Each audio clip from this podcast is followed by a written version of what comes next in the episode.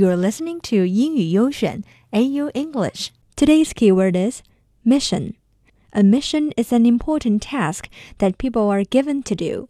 任务使命. Here is an example.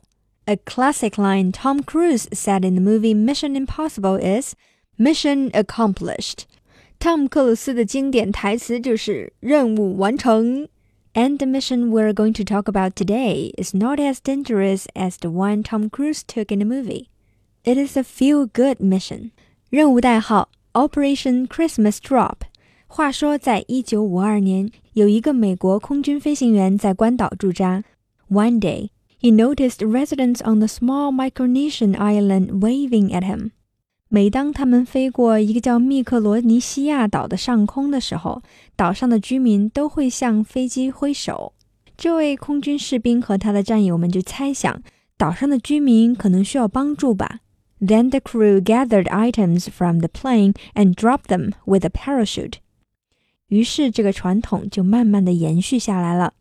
Every year, the U.S. Air Force drops food and toys on those remote islands during the Christmas season. This year, Australia and Japan have joined the mission for the first time. The packages they dropped on the islands can support around 20,000 people across 56 islands in Micronesia, the Mariana Islands, and Palau. 美国这是既送了温暖，又加强了和澳日小伙伴的关系。Anyway, Christmas is coming.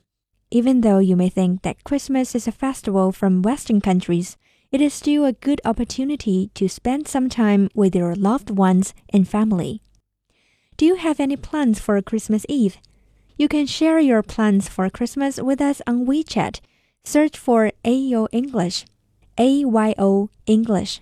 Talk to you next time.